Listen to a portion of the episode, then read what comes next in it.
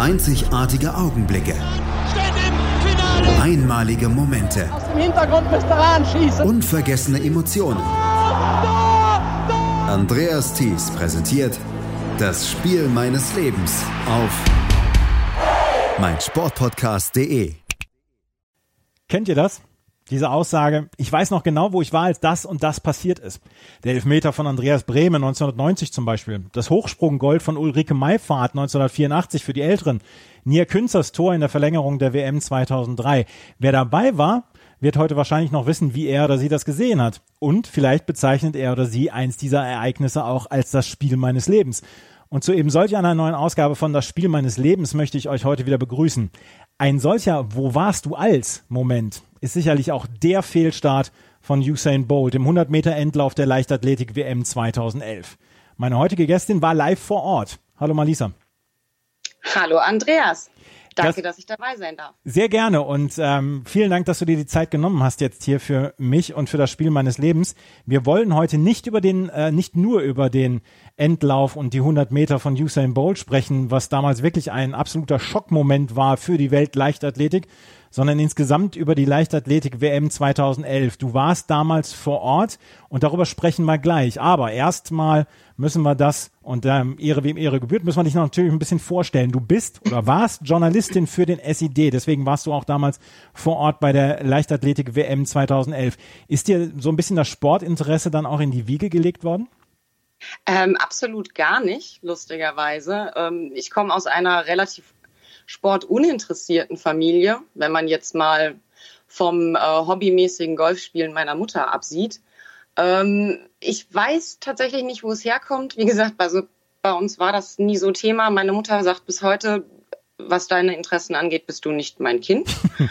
Irgendwie weiß ich nicht, das haben sie verwechselt, weil ich halt auch einfach, ähm, abgesehen von der Leichtathletik, äh, wahnsinnig interessiert bin, was Fußball angeht, was American Football angeht.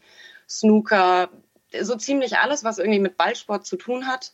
Vielleicht liegt es auch daran, dass ich selber katastrophal schlecht bin in Ballsportarten. Und ähm, ja, es hat sich dann halt irgendwie ergeben, dass ähm, es eine Uni gab, die einen Sportstudiengang angeboten hat. Und ich mir dachte, naja, irgendwas musst du ja hinkriegen.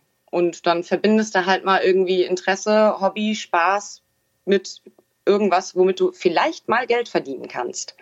Und so kam ich halt zum Sportjournalismus und wie gesagt, habe halt einfach äh, tatsächlich den Traum wirklich gemacht, das Hobby zum Beruf zu machen. Aber es ist ja wirklich so ein bisschen elterliche Prägung. Also wenn ich in meinem Freundeskreis rumschaue, Leute, die sich für Sport interessieren, da haben die Eltern sich schon für Sport interessiert, beziehungsweise waren die Eltern in irgendeiner Weise in den Sport involviert. Sowas, was du jetzt hier erzählst, das habe ich glaube ich, selber so noch nie erlebt, dass man, äh, dass sich jemand ähm, für Sport interessiert, obwohl es die Eltern nicht machen. Wann fing das bei dir an?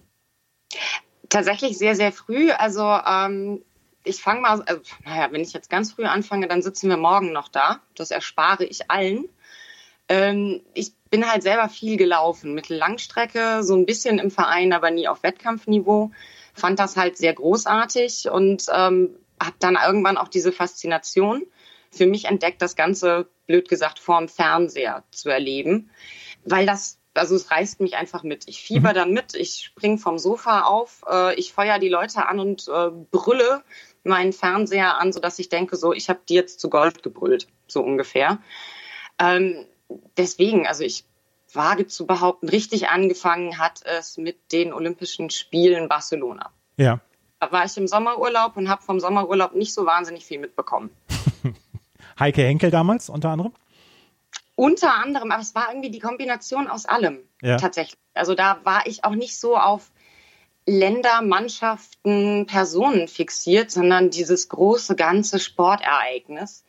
Also wow, das, das war Wahnsinn. Also, da war ich halt auch im, im äh, Teenie-Alter da wirst du halt geprägt.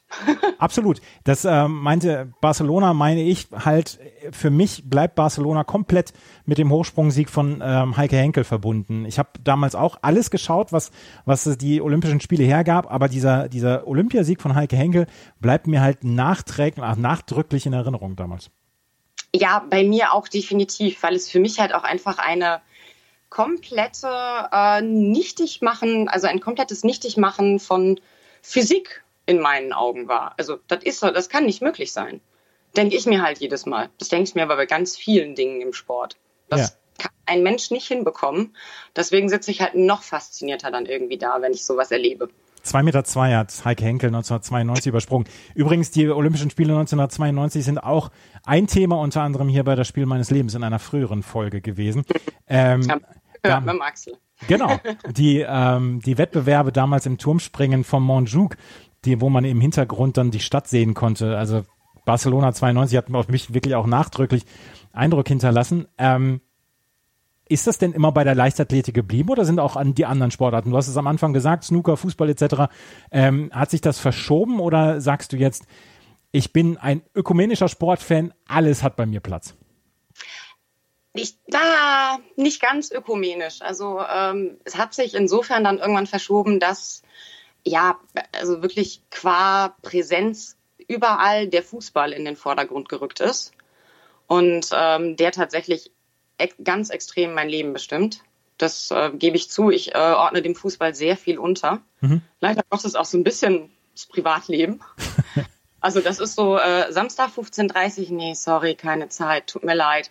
Und oh, äh, also ne, sagen wir mal, vergangene Saison war es noch so.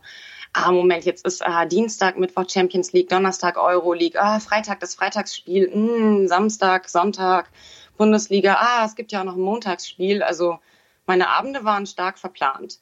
Dann kam irgendwann der American Football noch mit dazu. Das heißt, von September bis Februar war ich halt irgendwie Sonntagabends auch nicht ansprechbar. Und ähm, ja, ne, Snooker kann man immer wunderschön nebenbei weggucken.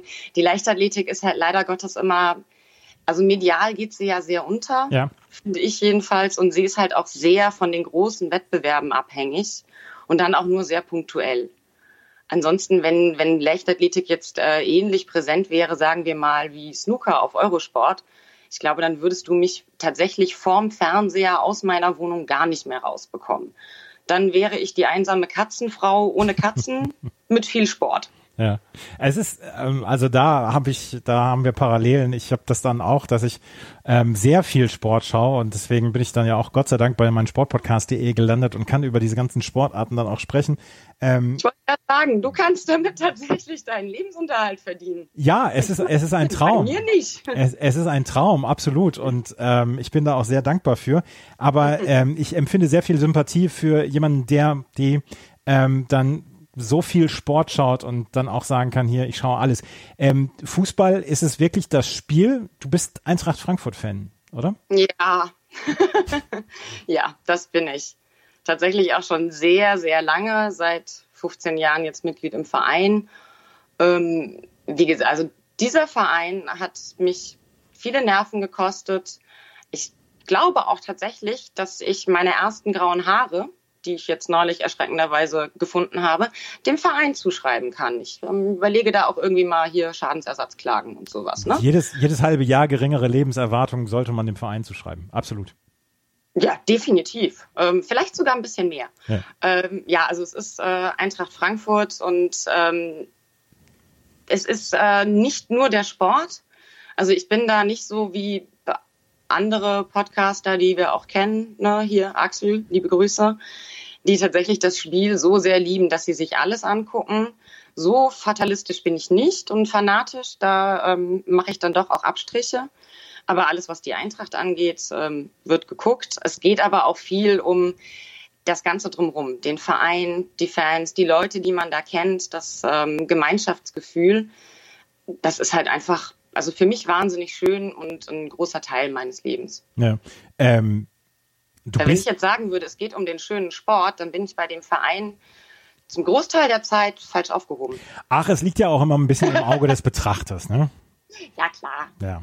Ähm, ja du hast es eben gesagt, dass du Sport studiert hast, um damit dann eventuell dann auch Geld zu verdienen. Du warst beim SID, beim Sportinformationsdienst, hast dort Sportjournalismus gemacht. Wie lange hast du das gemacht? Ich habe da mein Volontariat gemacht und das war es im Prinzip auch. Und ähm, also ganz kurz nur um einzuschieben, ich habe nicht Sport studiert, ich habe Sportjournalismus ah, studiert. -hmm. Das möchte ich noch irgendwie tatsächlich anmerken, weil ich halt alles andere als sportlich bin. Ich bin, glaube ich, ein, also ich bin ein sehr fauler Mensch, weil ich sehr lakonisch und pragmatisch bin. und äh, mich so, wenn es geht, so, so wenig wie möglich irgendwie bewegen möchte. Ja. Ähm, dafür habe ich halt früher in der Jugend viel zu viel Sport gemacht. Habe ich jetzt keine Lust mehr zu.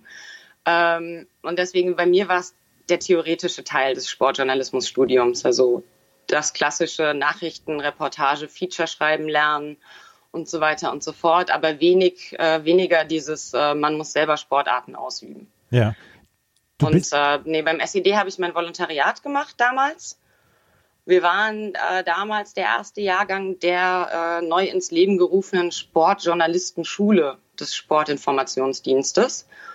Und ähm, genau, danach habe ich halt, also weil es, kann ich gleich vorausschieben, es hat mit dem SED und mir einfach nicht so gepasst. Das ist wie irgendwie mit einer Beziehung. Irgendwann merkt man so, äh, nee, war schön, aber man sollte dann aufhören, wenn es am schönsten ist und sich beide noch irgendwie halbwegs verstehen und man nicht ganz im Ärger auseinandergeht. Deswegen habe ich nach dem Volontariat da dann halt einfach nicht weitergemacht, sondern bin erstmal in den freien Journalismus gegangen und war dann äh, drei Jahre lang Chefredakteurin von einem Branchenmagazin. Und ähm, das hatte dann aber auch relativ wenig nur noch mit Sport zu tun. Du bist jetzt also nicht mehr im Sportjournalismus tätig? Ich bin jetzt gar nicht mehr im Journalismus tätig. Ah. Sondern ähm, arbeite jetzt, ähm, ich wohne in Frankfurt und mache da ganz klassisch, wie es sich äh, für diese Stadt gehört, bin ich bei einer Investmentfirma tätig. Sehr schön. Also ja. würdest du in Berlin sein, würdest du noch was mit Medien machen? Jetzt bist du in Frankfurt, machst was mit Investment. Genau, in Berlin wäre ich wahrscheinlich irgendwie jetzt ähm, Kommunikationsexpertin für irgendein Startup-Unternehmen und würde da irgendwelche Social-Media-Strategien entwickeln oder so. Genau. Ja. Fehlt, ja. fehlt dir der Sportjournalismus? Mm, es geht. Manchmal ja, also so ähm, ne, viele, viele meiner Freunde sind noch in dem Bereich tätig. Äh, meine beste Freundin ist äh, Online-Redakteurin und wenn die dann anruft und sagt, oh, hier kannst du mal über den Text drüber lesen, ich brauche irgendwie noch mal ein paar Augen und eine Meinung und so, dieses Redigieren und ähm, einen Text entwickeln und so, das macht schon Spaß. Das fehlt mir dann in dem Moment sehr. Wenn ich aber jeden Morgen ins Büro gehe und ich habe sehr großartige Kollegen und einen Job, der jeden Tag irgendwie was Neues birgt, dann fehlt es mir nicht, weil ich halt auch Riesenspaß am neuen Job habe und da halt auch meine Herausforderungen habe und ganz ehrlich, so großartig der Journalismus auch ist, äh, und das, ich sage das jetzt nur ganz kurz, weil ich hier jetzt irgendwie nicht die Diskussion aufmachen will, was da schief läuft, womöglicherweise, aber man wird leider Gottes nicht gut bezahlt, so dass mhm. ich davon halt auch irgendwann nicht mehr leben konnte, was der Hauptgrund war, warum ich gewechselt habe. Und dann geht auch so ein bisschen die Begeisterung, der Enthusiasmus und die Freude flöten. Also so war es jedenfalls bei mir.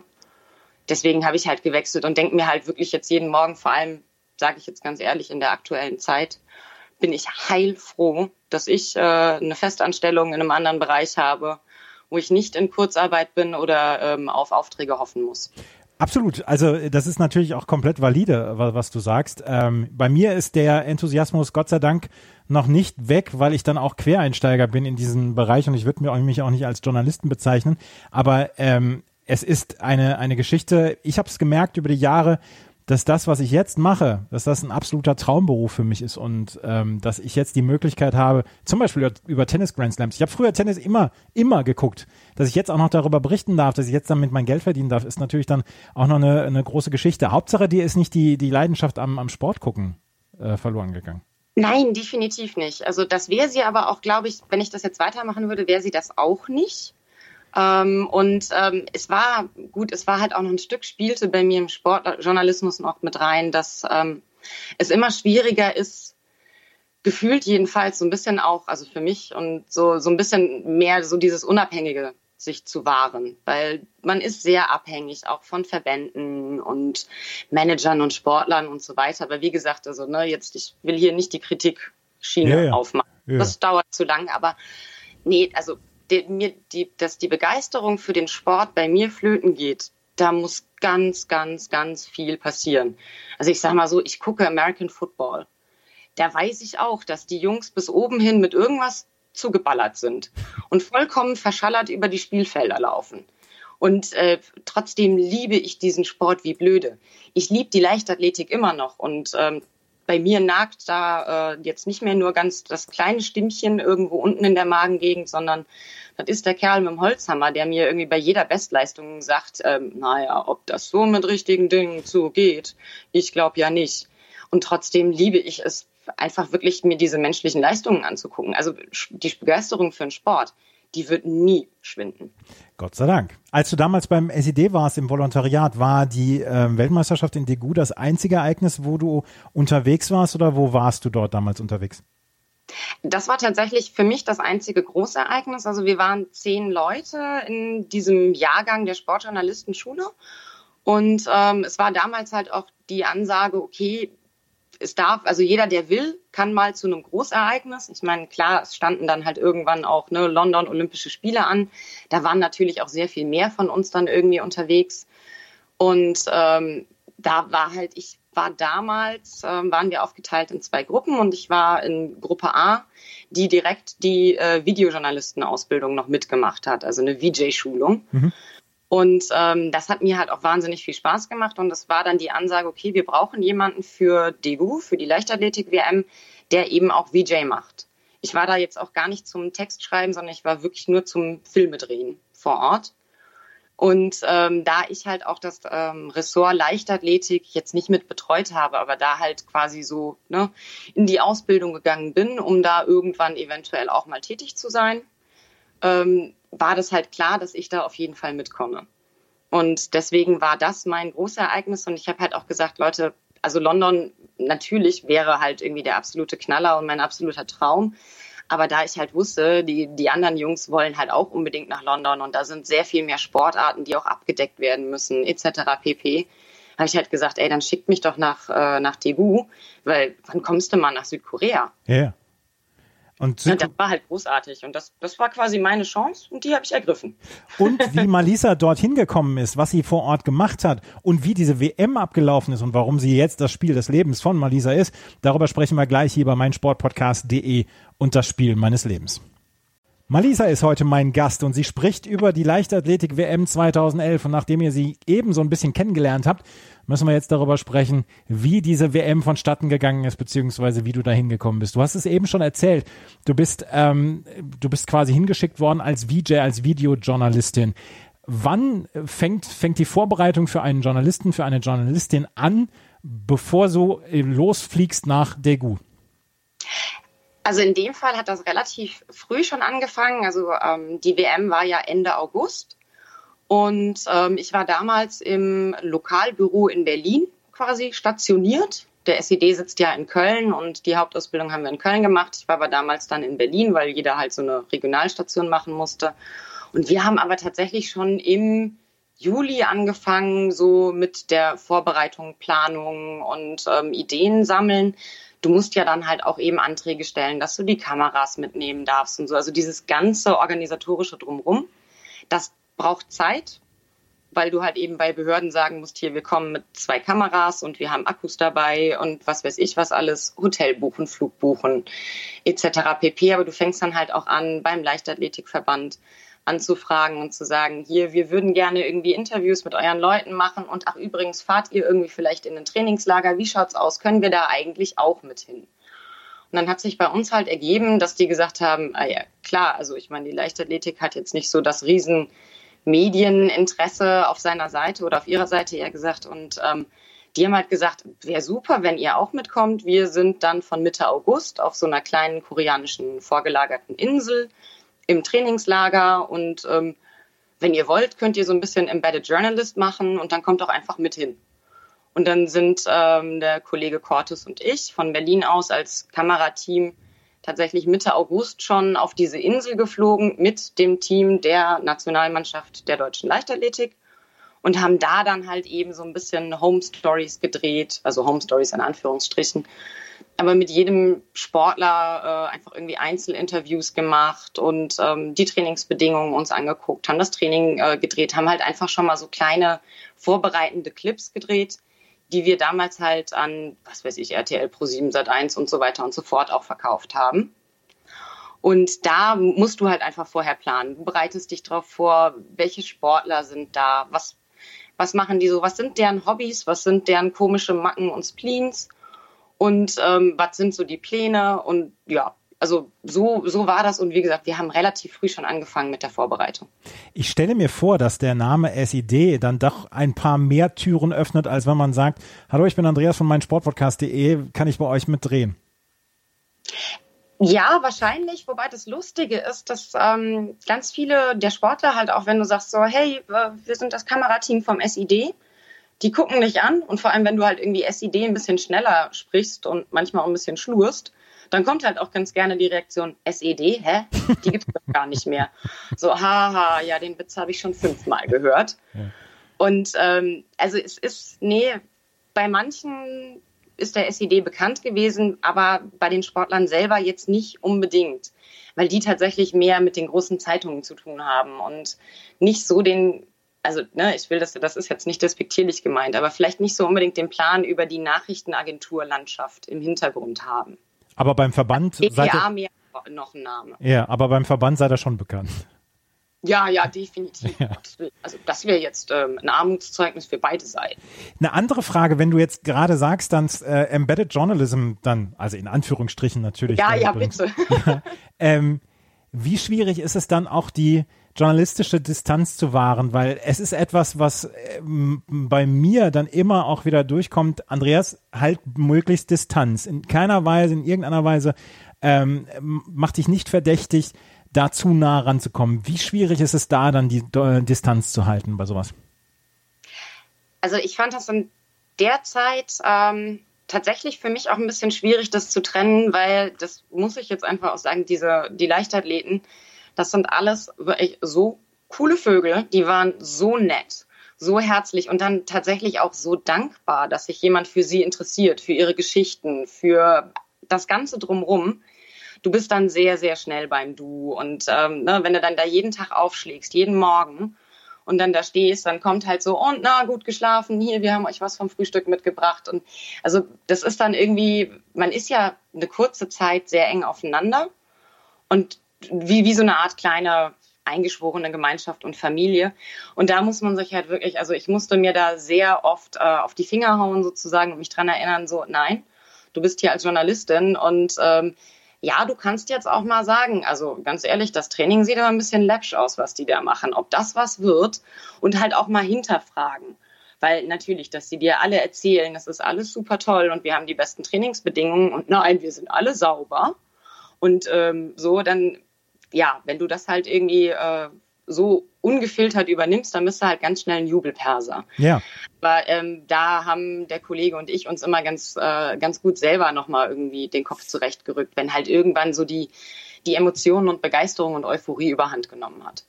Das ist es ja gerade. Du hast mit den Sportlern, hast du vorher 14 Tage lang in einem Trainingslager zusammengearbeitet, dann ja auch und hast quasi Wand an Wand mit denen auch wahrscheinlich dann übernachtet und dann nee, nee wir waren in einem anderen Ah, Hotel. sehr gut, sehr gut. Ganz, das, das ganz bewusst so gemacht, dass ja. ich, äh, also ich war für die Hotelplanung zuständig äh, auf dieser Insel. Äh, jetzt nicht, was irgendwie das Medienhotel in Degu anging, das war uns zugewiesen.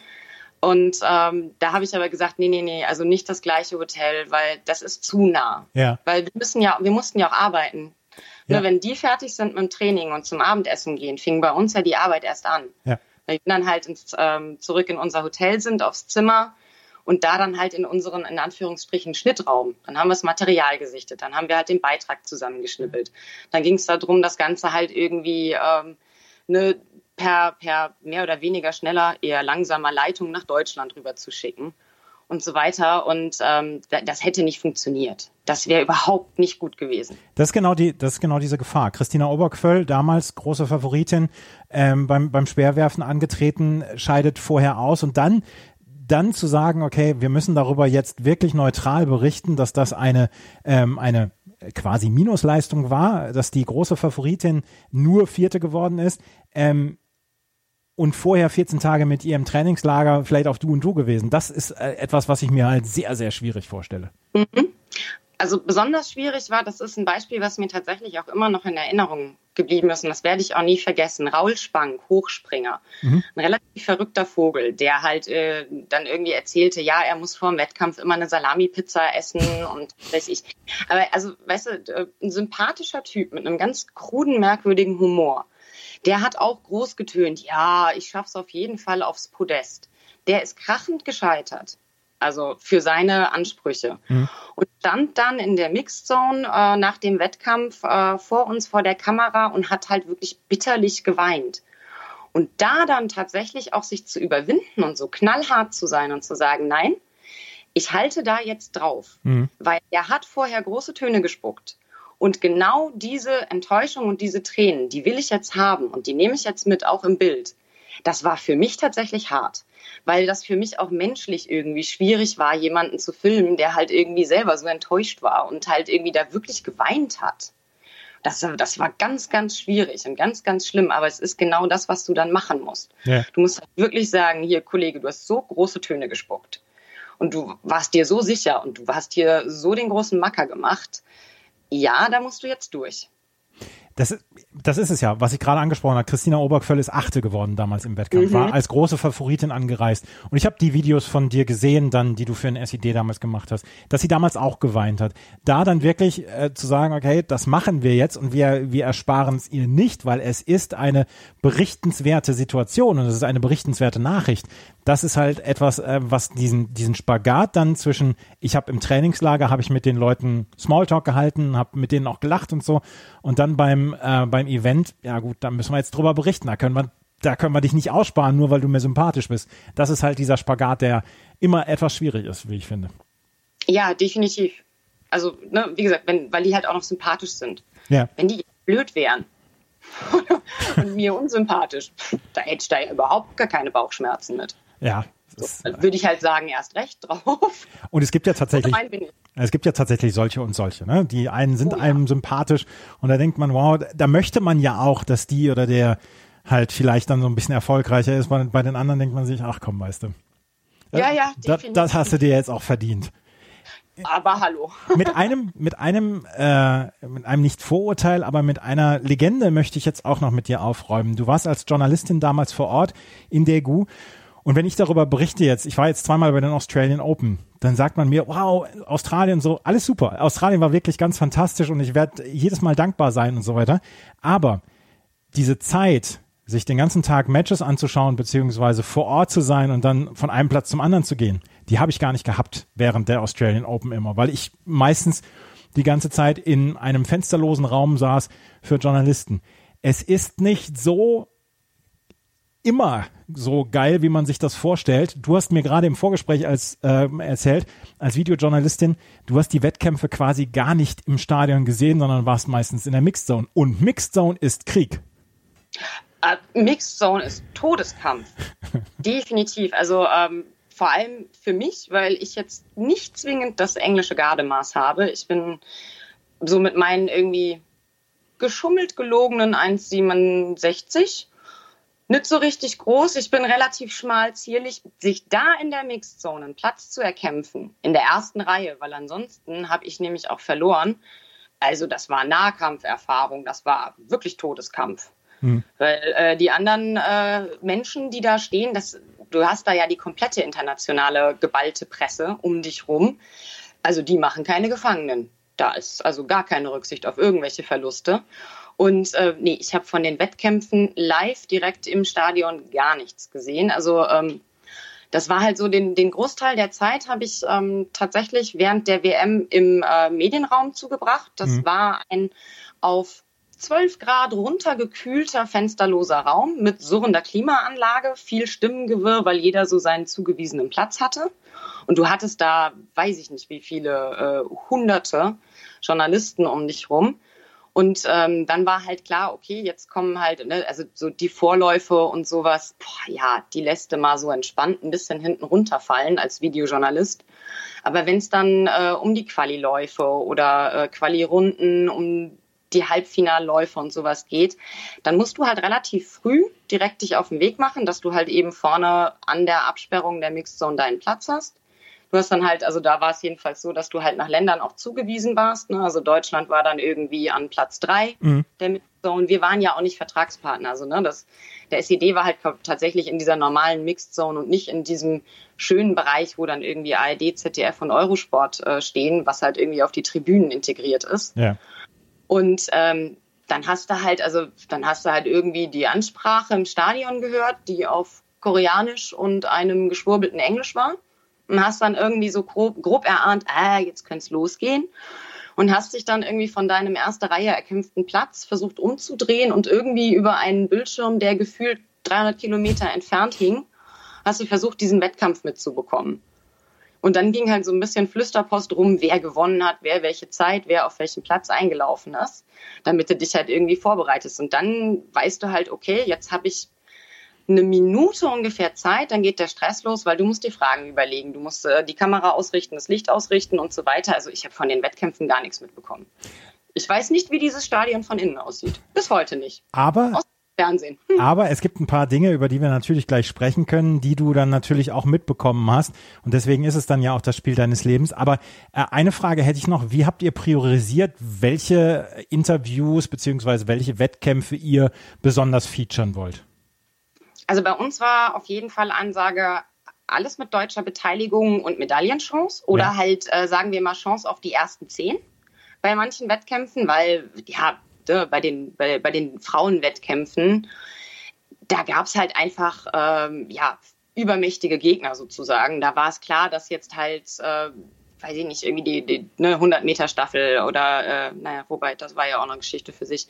Aber so die, die, die Läufe der Damen, da war es irgendwie relativ eindeutig, dass wir jetzt nicht Gold, Silber oder Bronze irgendwie als deutsche, äh, deutsches Team da holen. Ist auch schön, dass ich immer wir sage. Ja, ja, ist mir auch gerade aufgefallen. Ja, schlimm. Weißt du, da ist man wieder drin. Ähm, nee, aber äh, also es war tatsächlich so die deutsche Beteiligung, auch so die Sportler, die wir schon vorher so ein bisschen angefeatured hatten in unseren kurzen Stücken.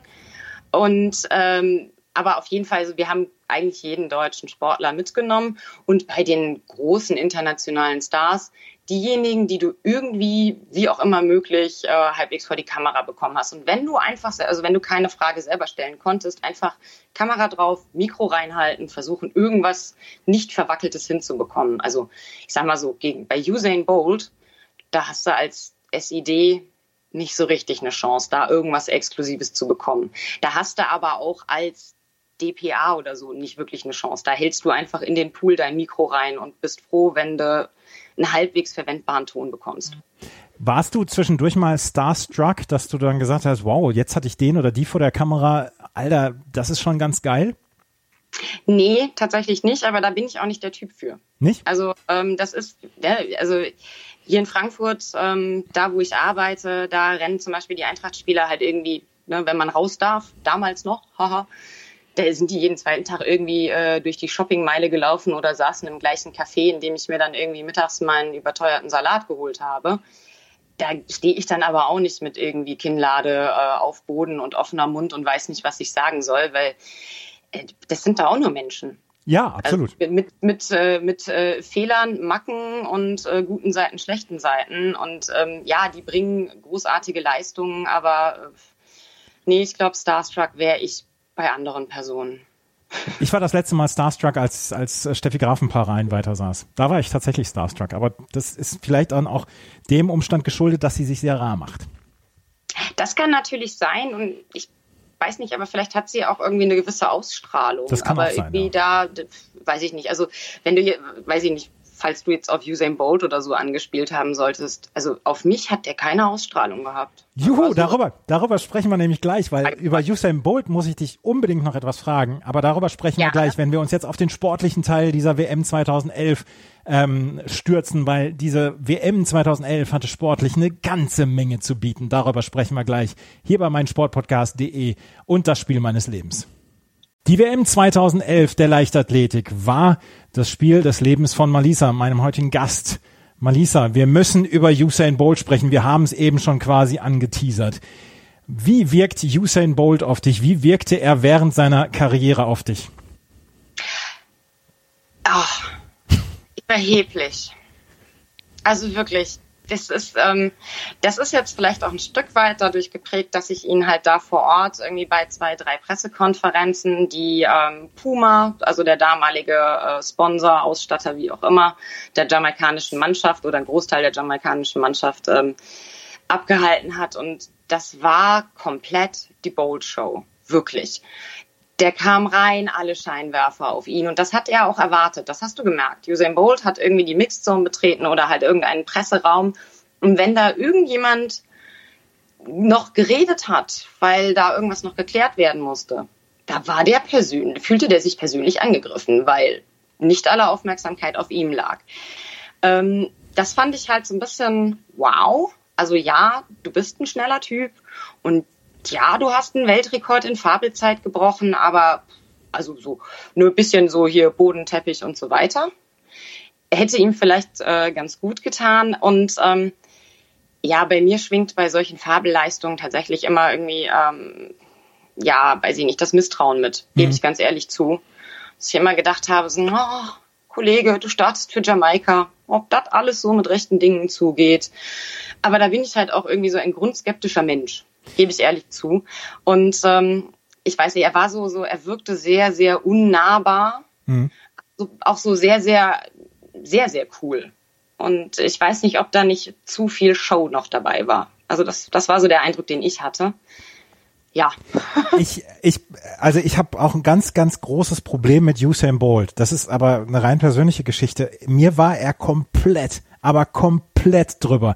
Diese WM 2009 in Berlin war für mich außerhalb von Usain Bolt sehr gut guckbar. Ich fand es eine tolle WM. Usain Bolt, die Auftritte waren für mich nicht zu ertragen. Und ich, ich kann es absolut gutieren, dass er ein absoluter Lichtblick für die Leichtathletik war, dass er ein absoluter Stern für die Leichtathletik war, weil er so viel Aufmerksamkeit auf sich vereint hat. Aber für mich war es komplett drüber und die zwei WM 2009, ich habe ihn nicht ertragen. Ja, ging mir genauso. Also ich gutiere auch seine Leistung. Also sei jetzt mal, äh, ob die sauber war oder nicht, das ist ähm, jetzt mal dahingestellt. Aber ich meine, also jemand, der so langsam aus den Startblöcken kommt, verhältnismäßig langsam, und dann quasi ab der Hälfte der Strecke sich also seine Geschwindigkeit trotzdem weiterhin konstant hält und sich so in den Boden pumpt. Also das ist schon auch faszinierend gewesen, diesem Typen beim Laufen zuzugucken das ist schon großartig. Und ähm, ich sag mal so, wenn er ein besserer Kurvenläufer gewesen wäre, dann hätte er auch noch auf anderen Strecken äh, angegriffen. So ist das nicht. Und er hat der Leichtathletik tatsächlich durch sein Polarisieren ein Stück weit auch einen Gefallen getan, weil auf jeden Fall irgendwie der, der, der Kurzsprint in den, mehr in den Fokus gerückt ist. Und ähm, das erkenne ich auch an. Aber diese Show drumrum, weiß ich nicht, ob er sich da selber, also in meinen Augen hat er sich damit keinen Gefallen getan. Bei vielen nicht. Weil das war, also äh, ne, du willst ja auf das 100 Meter Finale ja. hinaus. ja. Und das, was da passiert ist, das hat bei ganz, ganz vielen tatsächlich so ein ne, hinter, vor, äh, hinter vorgehaltener Hand ein sehr hämisches, breites Grinsen ausgelöst. Und das wäre bei anderen, glaube ich, nicht so gewesen. Man möchte meinen, dass es auch bei Sigi Heinrich so ein, jetzt ist er endlich auf die Schnauze gefallen, äh, mhm. Moment war, weil Usain Bolt ist im 100 Meter Endlauf mit Fehlstart ausgeschieden. Und das hören wir jetzt nochmal, wie Sigi Heinrich das damals auf Eurosport kommentiert hat. Usain Bolt werden ihn seine Jamaikaner in Ruhe lassen. Muss er gegen seine Landsleute laufen oder gegen den Franzosen? Das ist die Frage. Fehlstart von Usain Bolt. Aus draußen. Bolt. Fehlstart von Usain Bolt. Keine Frage. Fehlstart von Usain Bolt. Junge, zieht er das Hemd wieder an. Das ist ein Schock der Leichtathletik. Das ist ein Hau drauf für Usain Bolt. Das ist schwach. Das ist bekloppt. Wenn einer so gut ist wie Usain Bolt, dann muss er doch nicht einen solchen Start fabrizieren. Angeblich hat er ja am Start gearbeitet. Na, das haben wir gesehen. Usain Bolt, das ist ja nicht ein knapper Fehlstart. Das ist ein kompletter Fehlstart. Jetzt steigen die Chancen für Blake, für Carter, für Lemaitre. Usain Bolt, das ist etwas, was es auch noch nie gegeben hat, dass ein derart haushoher Favorit sich einen derart brachialen Fehlstart leistet. Ich gebe zu, ich habe damals die Hand vom Mund gehabt, weil ich gedacht habe, Alter, das gibt's doch nicht. Haut der da einen Fehlstart in den Teer? Das, also das ist eine absolute Sensation damals gewesen. Jemand wie Usain Bolt, du hast es gerade gesagt, schwer aus den Startblöcken kommt, aber am Ende dann wirklich mit so einer unfassbaren Geschwindigkeit, dass er jeden noch in den Sack gepackt hat. Dass der einen so deutlichen Fehlstart produziert und er wusste es ja vom ersten Moment an. Das war eine absolute Sensation und es war, es war ein, ein, ein Kometeneinschlag in der Leichtathletik damals. Definitiv und also wie gesagt, der braucht, also gefühlt braucht der eine halbe Stunde, bis der aus dem Startblock raus ist.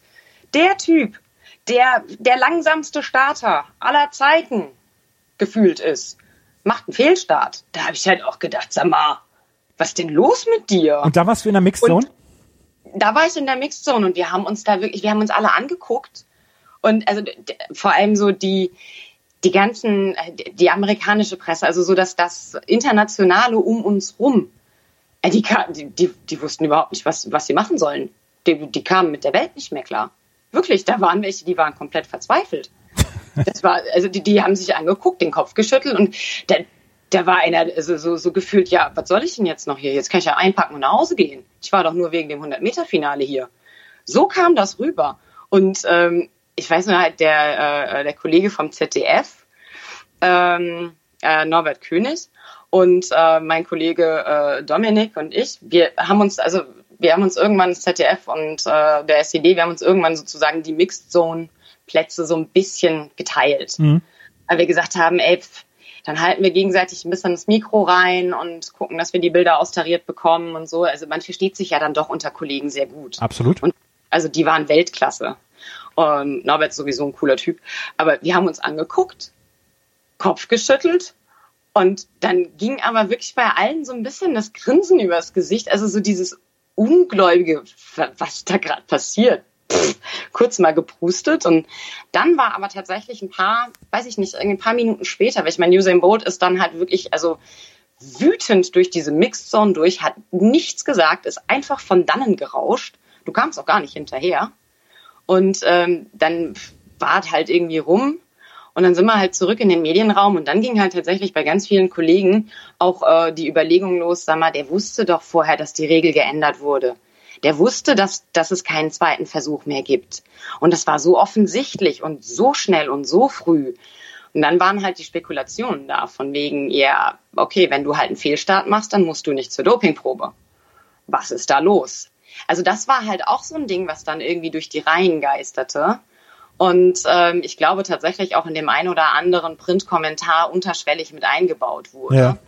Und äh, das war halt so die Hauptdiskussion und tatsächlich auch ein bisschen Schadenfreude, gebe ich ganz ehrlich zu, war bei vielen dabei. Und man fragt sich ja dann auch am Ende, welches ist die größere Story? Natürlich, du hast es gerade eben erwähnt, die ganzen Kollegen, die ganzen internationalen Kollegen haben wahrscheinlich ein Storyboard voller Geschichten über vielleicht einen Weltrekord, vielleicht über nach links und nach rechts schauen, bevor man über die Ziellinie sprintet die haben ja ein ganzes Storyboard da wahrscheinlich schon vorher hingeklatscht und haben gewusst, so kann ich die nächsten ein, zwei Tage darüber berichten, über Usain Bolt und seine absolut sichere Goldmedaille. Man fragt sich dann ja am Ende, ist das nicht vielleicht sogar die größere Geschichte dann noch gewesen?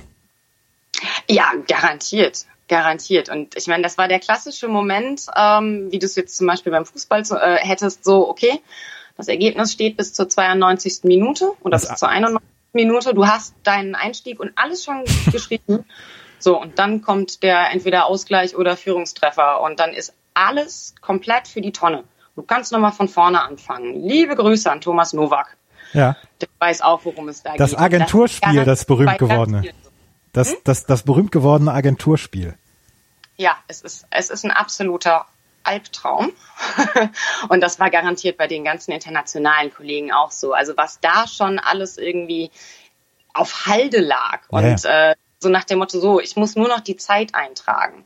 Wie viele Sekunden war es jetzt und wie viel weniger als, äh, also wie viel weniger unter zehn war es diesmal und wie schnell war er und wie lässig. Das hatten die alles schon vorgeschrieben, das hast du ganz genau gemerkt. Und dann sitzt dann, saßen irgendwie ganz viele da wirklich verzweifelt. So, was, was mache ich denn jetzt?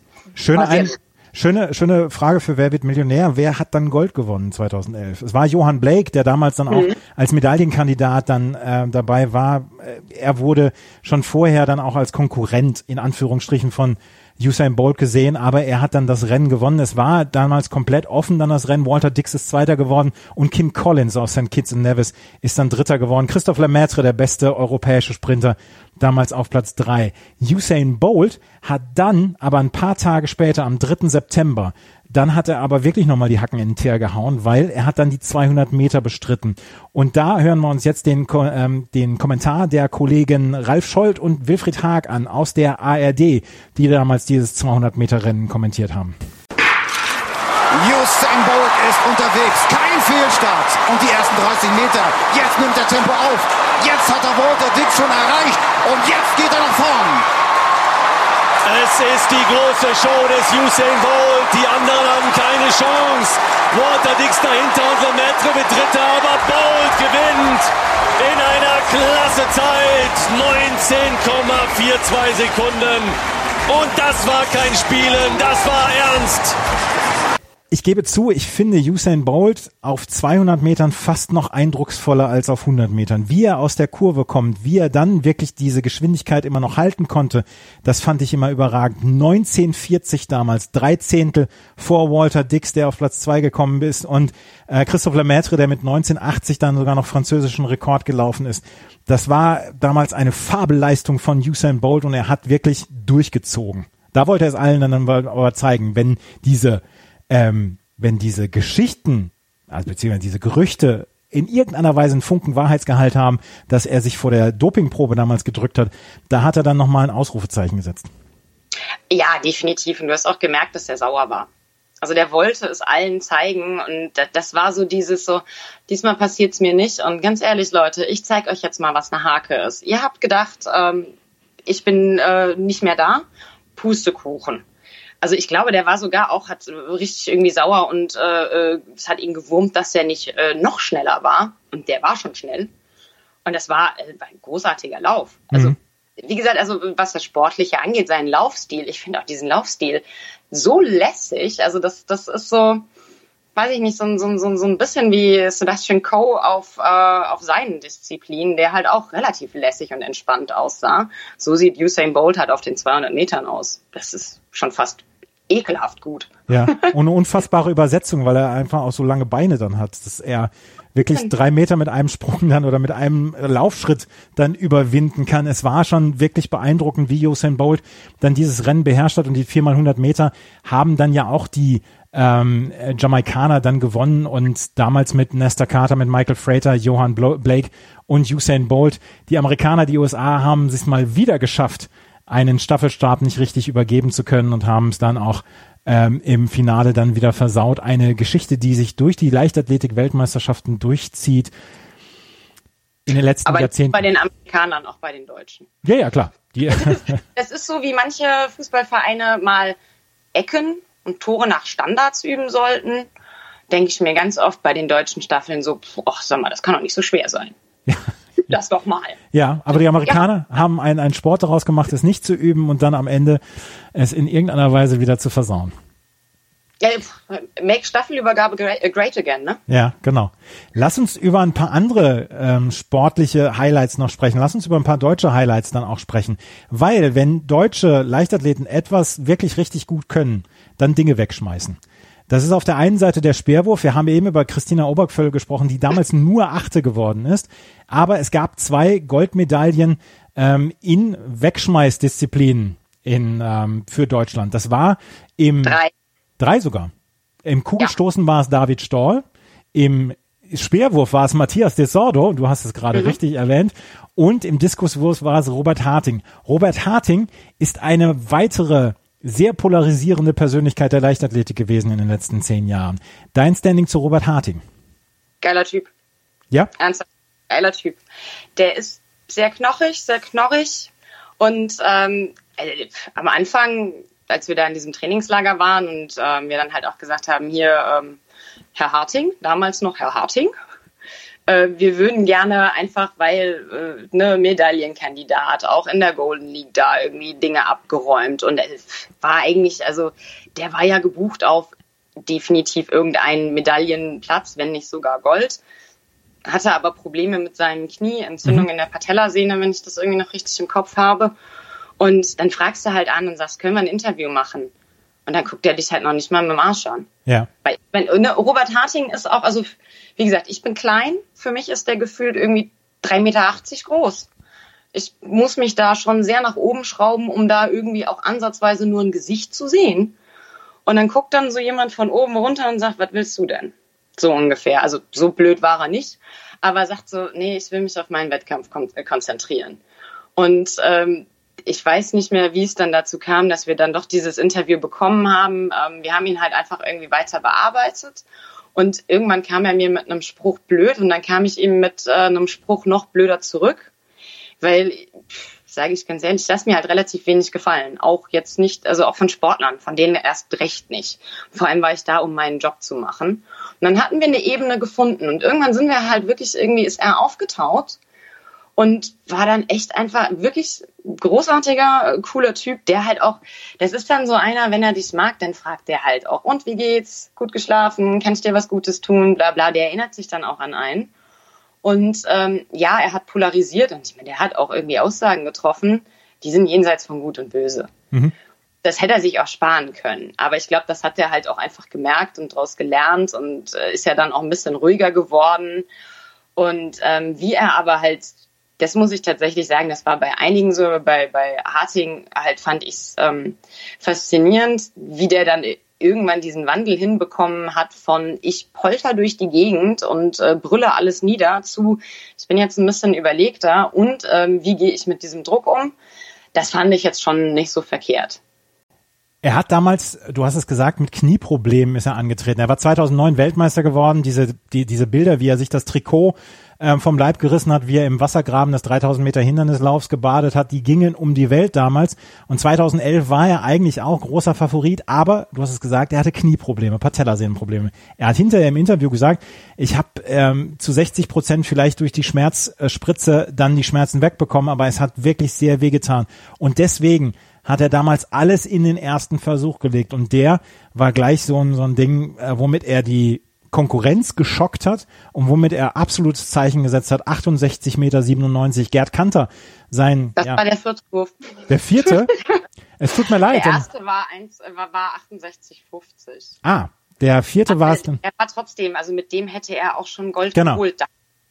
Dann habe ich das falsch gelesen. Das, das tut mir leid. 68,50 ja. mit dem ersten Wurf hätte er schon Gold geholt und hat mit dem vierten dann nochmal diese 68,97 rausgehauen und hat Gerd Kanter, seinen ewigen Rivalen, dann um zwei Meter distanziert und war quasi drei Meter fünfzig vor dem vierten Platz, einem Esten Mad Israel. Das war eine absolute, ja, eine absolute Machtbeschreibung damals von Robert Harting. Definitiv. Vor allem, also der hat sich halt die Tage zuvor bewegt wie ja, wie ein Hundertjähriger oder halt, weiß ich nicht, wie ein, wie ein Handballinvalide. Also du hast wirklich gedacht, okay, der Mann braucht definitiv irgendwie rechts, links neue Hüfte, aber ohne neues Gelenk und äh, hier Knie bitte auch neu machen, dass der nicht mit dem Rollator da äh, in den Stoßring ist. Das war wirklich ein Wunder und ich habe halt echt, also wir haben alle, alle halt alle gedacht so, okay, wenn der jetzt einen Schritt blöd macht, dann geht da irgendwas so richtig kaputt. Und der hat halt selber auch gesagt, ähm, ich hau da alles rein, ich hau da alles raus und ich habe halt auch, also ich will eine Medaille, ich habe auch Bock drauf, aber ganz ehrlich, es tut halt Hölle weh. So, und dann, ja, bist du ja auch so ein bisschen, da waren, glaube ich, keine Texte auf Halde vorgeschrieben, ja. da bin ich mir sehr sicher. Und dann knallt er halt im ersten Wurf halt schon mal, also so ein Statement raus, du denkst so, okay, wow, ja, komm da mal dran. Aber ich meine, Gerd Kanter ist jetzt halt auch irgendwie jetzt kein Niemand. Das ist ja auch eine Macht. Absolut. Äh, äh, ne, Im Diskurs. Und ähm, äh, ich meine, die, die zwei verstehen sich, glaube ich, auch ganz gut. Und das ist äh, auch so, so ein bisschen so ein ne, freundlicher, freundschaftlicher Wettkampf. Das spornt natürlich auch an.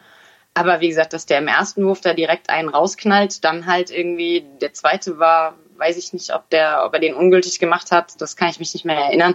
Der dritte war halt auch schon mal nicht so schlecht und dann, weißt du, so zur Kür. Wo du sagst, der Junge ist doch eh alles gegessen. Du musst gar nicht mehr antreten. Geht er da zum vierten Wurf rein und ballert diesen Diskus da weg. Und ich meine, Robert Harting, wie gesagt, das ist ein Schrank. Das ist ein massiver Mensch wenn der den Diskus wirft, das sieht so federleicht aus. Das sieht so, also wirklich wie so, weiß ich nicht, der könnte auch Ballett tanzen in dem Moment. Mhm. Das ist wirklich faszinierend. Also das ist wieder so ein Punkt, wo ich mir denke, so, ähm, es gab mal sowas wie Physik. Ich habe das mal in der Schule gelernt. Das ist nicht möglich, was du da machst. Die, und das Knie ist ja durchaus ein, ein Körperteil, was nicht zu vernachlässigen sein sollte beim Diskuswurf. Nee, habe ich mir auch sagen lassen, braucht man. so allgemein. Robert Harting hatte damals eine überragende Goldmedaille geholt im Diskuswurf. Ähm, David Stoll musste länger kämpfen, um seine Goldmedaille zu holen. Robert Harting hat es quasi schon im ersten Wurf ähm, rausgeholt, aber dann im vierten Wurf die seine Endweite geholt. David Stoll, fünfter Versuch, meine ich, waren die 21,78. Ja, ich, ich glaube, es war der vierte, kann aber auch der fünfte gewesen sein, aber vor allem dann, also wie gesagt, wir haben das ja alles immer nur in der Mixzone unten vorm Fernseher mitbekommen, aber irgendwann stehst du halt auch da und denkst dir so, sag mal, Junge, was bist denn du für ein Hiopai? Das ist jetzt der zweite, den du ungültig äh, machst. Das ist der dritte ungültige Versuch. Was denn los mit dir? Also irgendwann bist du selber halt auch so ein bisschen, weil man ist ja angespannt. Denn das ist, das bin ich aber, also ne, das hat jetzt nichts mit irgendwie, weil er ein deutscher äh, Sportler war, dass ich war das bei irgendwie, ich bin bei Wurfdisziplinen bei jedem Wurf angespannt äh, oder bei Sprungdisziplinen. Da ist mir egal, wer da jetzt gerade irgendwie am, äh, an der Startlinie oder äh, überhaupt da irgendwie im Wurfring Dingenskirchen steht. Ähm, aber du, du denkst dir halt auch nur, sag mal, du kannst es doch eigentlich. Also, was da los? Und dann macht er da, haut er dann doch nochmal irgendwie diese 21, also fast 22 Meter raus, wo du halt auch überlegst, so, okay. Und Kollege, du bist halt echt jung. Und du, du hast jetzt auch irgendwie, weil ne, der hatte, glaube ich, damals noch äh, eine andere Wurftaktik. Es sah halt irgendwie auch so ein bisschen altmodisch aus bei ihm, nicht so wahnsinnig dynamisch wie bei anderen. Und dann knallt er dieses Ding da weg. Was, wie gesagt, also für mich sowieso faszinierend, wenn ich werfe, werfe ich nach hinten. Und äh, also, ähm, nee, auch sehr cool. Ich glaube, er konnte es selber nicht wirklich fassen. Also die Pressekonferenz am nächsten Morgen, die war sehr, sehr lustig, weil du zum einen gesehen, gemerkt und ähm, jetzt kann man es ja sagen, es ist äh, quasi äh, verjährt, ein bisschen äh, äh, an der Fahne gerochen hast. Es war eine feierintensive kurze Nacht. David Stoll damals 21 Jahre alt gewesen und er war nach seinem direkt nach seinem, äh, seinem Weltmeisterschaftssieg war er in der Pressekonferenz noch bevor er ähm, gefeiert hat. Das hören wir jetzt dann auch nochmal. Eine Steigerung jetzt. Ist es noch mehr als Silber? Wir wollen nicht vermessen sein. Ja! Es ist weit! Und er war gültig. Und jetzt bin ich mal gespannt.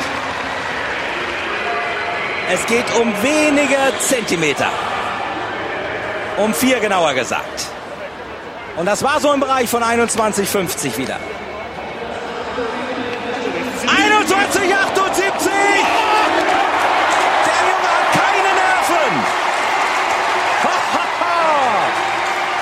David Storl damals eine der Goldmedaillen geholt im Dinge wegschmeißen. Ich habe es gerade eben schon gesagt, Matthias de Sordo ist damals dann auch Speerwurf-Weltmeister geworden. Jetzt ist es, im Moment ist äh, Speerwurf ja eine der Paradedisziplinen in der deutschen Leichtathletik. Damals war es dann auch noch eine ja, große Überraschung, dass er den großen ähm, Favoriten Andreas Torkelsen dann besiegen konnte mit 86 Meter 27. Was waren noch so Geschichten, die du als beeindruckend empfunden hast? Wir haben vorhin über Christina Obergföll gesprochen, die eigentlich auf Platz 8 äh, eine absolute Enttäuschung hingelegt hat, weil sie wollte unbedingt die Medaille, sie wollte auch die Goldmedaille, aber sie hat damals enttäuscht. Was waren so Geschichten damals, die, die dich noch beeindruckt haben? Ähm, auf deutscher Seite sozusagen hat mich tatsächlich auch noch beeindruckt einmal äh, Jennifer Oeser, mhm.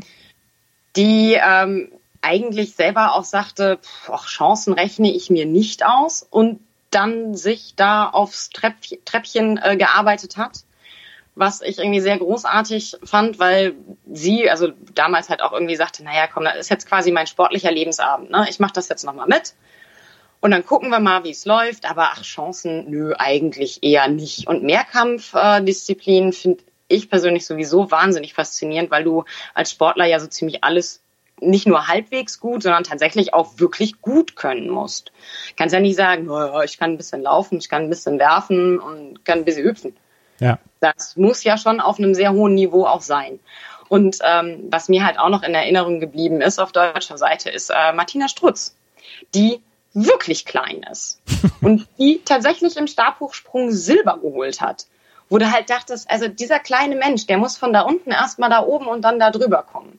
Und also sie ist halt auch die ganze Zeit da durch Südkorea wirklich gehüpft wie so ein kleiner Sprungfloh und hat die ganze Zeit immer gesagt, ich bin ein Riese in diesem Land, ich bin ein Riese in diesem Land, weil äh, sie halt irgendwie der Meinung war, die Koreaner sind noch kleiner als sie, was halt einfach wahnsinnig witzig war. Und also mit, mit Martina Strutz hatte damals, glaube ich, auch nicht wirklich jemand gerechnet. Mhm.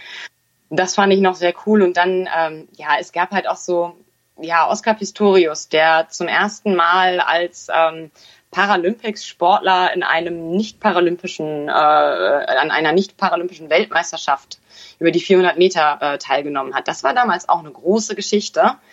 Ist im Halbfinale, meine ich, ausgeschieden, aber ähm, also einfach dieses das erste Mal läuft da quasi ein, ein Prothesenläufer mit. Ja. Das, das war auch das große Ding schlechthin und ähm, ja, es gab halt noch so ein paar kuriose Sachen. Da gab es irgendwie eine ähm, eine, eine Weitspringerin, eine, ich glaube, Weißrussin oder Russin, weiß nicht mehr genau den Namen, versuche ich gar nicht erst auszusprechen. Das erspare ich jedem. Nastasia Mironczyk-Ivanova. Dankeschön, Dankeschön. Die tatsächlich, ähm, ich weiß gar nicht auf welchem Platz, ich glaube, sie wäre zu Gold gesprungen mit ihrer Weite und ähm, ja, hatte leider Gottes äh, den Pferdeschwanz zu lang, nicht richtig frisiert. Und der hat ihr dann, äh, weiß ich nicht wie viele äh, äh Zentimeter geklaut sodass ihre eigentliche Sprungweite für den Goldsprung nicht gezählt hat und sie somit auf dem vierten Platz gelandet ist. Es war der zweite Versuch von Nastasia Mironczyk-Ivanova und sie wäre auf 6,90 Meter gesprungen. Es wäre die Goldmedaille gewesen im Weitsprung. Es hätte 60.000 Euro Prämie für sie gegeben. Der Pferdeschwanz allerdings, der ist vorher im Sand gelandet und es ist am Ende ein Körperteil, das gemessen wird und dort äh, wurden dann nur 6,74 Meter gemessen. Es waren 16 Zentimeter, die da gefehlt haben haben. Und äh, es war am Ende nur der vierte Platz. Wie tragisch. Ich meine, ich habe äh, mit, mit Haaren habe ich abgeschlossen vor wahrscheinlich 20 Jahren. Aber wie tragisch ist das, wenn man einfach nur, ja, wenn, wenn sie einen Dutt getragen hätte, hätte sie äh, Gold geholt im Weitsprung. Ja, ich frage mich halt auch, Mädel, also, äh, oder allgemein, liebe Leute, ihr macht es doch nicht zum ersten Mal. Also ihr messt ja auch, ihr lasst ja auch nicht zum ersten Mal messen und ihr kennt ja auch die Regeln, dass halt eben auch Haare als quasi Körperteil gemessen werden. Dann bindt ihr doch das Gefissel auf dem Kopf zusammen. Also ist, ist, ist, man muss ja nicht in Schönheit sterben, bitteschön. Nein, absolut nicht. Wenn du sagst, es sieht blöd aus, dann sieht's halt mal für einen Sprung blöd aus. Aber dann hol dir wenigstens Gold und kassier ab was ist da los? Ja, ja. Also war eine, eine der tragischen Geschichten. Das war die WM 2011. Das, äh, die Leichtathletik heute hat in Deutschland eine, ja, gerade bei den Frauen sehr viele Frontrunnerinnen, möchte man sagen. Malaika Mihambo zum Beispiel, die einen, einen unglaublich sympathischen Eindruck hinterlässt und dann auch sportlich ganz äh, großartig überzeugen kann. Äh, Gina Lückenkämper, ähm, wie sie alle heißen dann auch.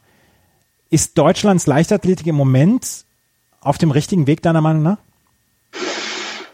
Ich glaube, es ist so ein bisschen in der Findungsphase sozusagen. Also ich bin so, also ähm, schwierig, weil dieser, äh, dieser Anspruch, wir müssen x Medaillen holen. Ich glaube, dass sich damit ähm, kein Sportverband irgendwie auch nur ansatzweise einen Gefallen tut, weil du halt einfach Erwartungen erwächst und äh, hochschraubst, die, also wenn sie nicht erfüllt werden, ist das Geschrei immer groß. Wenn du tief stapelst und mit keinen Erwartungen oder wenig Erwartungen reingehst, ähm, ist es ja umso schöner, wenn man halt x Medaillen holt. Und ähm, es war, also dass das ähm, der Deutsch, die deutsche Leichtathletik in den Wurf, also sagen wir in den technischen Disziplinen, ähm, immer schon mit vorne dabei war, vor allem die Männer. Ähm, das ist ja bekannt, ähm, dass auf dem ganz internationalen Parkett jetzt mal, äh, also ne, WM, weil äh, europäisches Parkett ist nochmal eine andere Leistungsschiene, aber auf dem internationalen Parkett, dass wir da in den Laufdisziplinen, äh, also dass der deutsche Sport in den Laufdisziplinen da vielleicht nicht ganz so mithalten kann. Jetzt mal dahingestellt, woran es liegt. Ähm, das ist auch schon seit mehreren Jahren bekannt, aber ich finde, tatsächlich, dass der, der Weg, den sie mit einigen Sportlern einschlagen, ein richtiger ist. ähm, da auch so ein bisschen mehr ne, Präsenz der Sportler zu zeigen und zu fördern und äh, vielleicht auch ein bisschen zu fordern. Das sind ja auch alles irgendwie sympathische Typen. Ja. So, ne, die sind, die, die wirken relativ bodenständig, die geben vernünftige äh, Interviews, die Aussagen sind äh, irgendwie auch amüsant zum Teil und so. Also der Weg ist ein richtiger. Also ich finde, man sollte, oder meine Meinung ist, ähm, gerne ein bisschen langsam angehen lassen. So, es muss nicht auf äh, Gedeih und Verderb jetzt äh, wieder, irgendwie müssen wir im Medaillenspiegel, äh, muss Deutschland irgendwie auf Platz, was weiß ich was kommen, vier, fünf, sechs, sondern so mal ein bisschen entspannt, ein bisschen ruhig, weil es gibt halt einfach irgendwie andere Leichtathletik-Mächte. Dazu zähle ich mittlerweile Großbritannien auch. Ja. Ähm, da kommst du dann in Deutschland nicht gegen an. Was aber vielleicht, also ich weiß nicht, ob man vielleicht einfach dieses dieses System der der ähm, ne, sagen wir jetzt hier äh, quasi Sportförderung und ich meine jetzt nicht im finanziellen Sinne, sondern tatsächlich im sportlichen Trainingssinne auch eventuell mal überdenken sollte, könnte, müsste. So dieses ne weg weg von den Sportsoldaten und Sportpolizisten. Ähm, einfach mal gucken, wie es irgendwie andere Nationen machen. Das wäre vielleicht nochmal ein Ansatz. Aber ansonsten, ja, es ist aber, wie gesagt, in meinen Augen kommt es halt nicht drauf an, wie viele Medaillen wer wie was gewinnt. Aber Hauptsache, die sind sau sauber. Ja, das, das ist auf jeden Fall richtig. Aber mit, mit diesem Triumvirat, Gina Lückenkämper, Gesa Felicitas Krause, die ich eben vergessen hatte, und Malaika Mihambo, hat das die deutsche Leichtathletik ja drei Sportlerinnen, die erstens nicht nur sympathisch sind, sondern zweitens auch noch sportlich überzeugen. Und das ist ja ähm, durchaus vielleicht sogar ein Glücksfall für die deutsche Leichtathletik.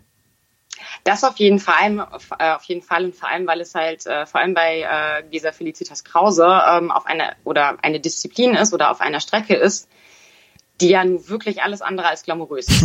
ja, absolut. Und auch, ähm, also für, sagen wir mal, auch für den, den äh, ne, so 0815 Freizeit, allgemein sportbegeisterten Menschen, der sich halt auch denkt, so, ach ja, geil, irgendwie so ein bisschen mal äh, Mittelstrecke laufen oder sprinten oder sonst was. Das, das kann ich ja auch und da kann ich mich irgendwie reinversetzen und sowas. Ähm, ich kenne relativ wenige, die irgendwie sagen, ja, yeah, super cool. Also in meiner Freizeit mache ich Hindernislauf. Ja. Yay. Ja. Auf jeden Fall die drei taugen als Vorbilder. Das war das Spiel meines Lebens von meiner Gästin Malisa heute. Vielen Dank, Malisa. Das war, das war ein großer Spaß, mit dir über die WM 2011 zu sprechen und auch das Ganze drumherum dann so ein bisschen einzuordnen. Vielen Dank dafür. Ich habe zu danken. Es hat auch sehr viel Spaß gemacht und ähm, irgendwann erzähle ich dir dann auch mal von dem Freaky Medienhotel. Sehr, sehr gerne. Wenn ihr ein Spiel eures Lebens habt, wenn ihr in irgendeiner Weise ein Sportereignis habt, was ihr nicht vergessen könnt, worüber ihr gerne sprechen wollt, dann kontaktiert mich beziehungsweise mein Sportpodcast.de und wir sprechen gerne darüber. Das war die neue Ausgabe. Wenn euch das Spaß macht, was ich mache, hier mit das Spiel meines Lebens, freue ich mich über Bewertungen, Rezensionen auf iTunes. Sagt es gerne weiter, wenn euch dieser Podcast gefällt. Vielen Dank fürs Zuhören. Bis zum nächsten Mal. Auf Wiederhören. Einzigartige Augenblicke. Einmalige Momente. Aus dem Hintergrund müsst ihr anschießen. Unvergessene Emotionen. Andreas Thies präsentiert das Spiel meines Lebens auf meinsportpodcast.de.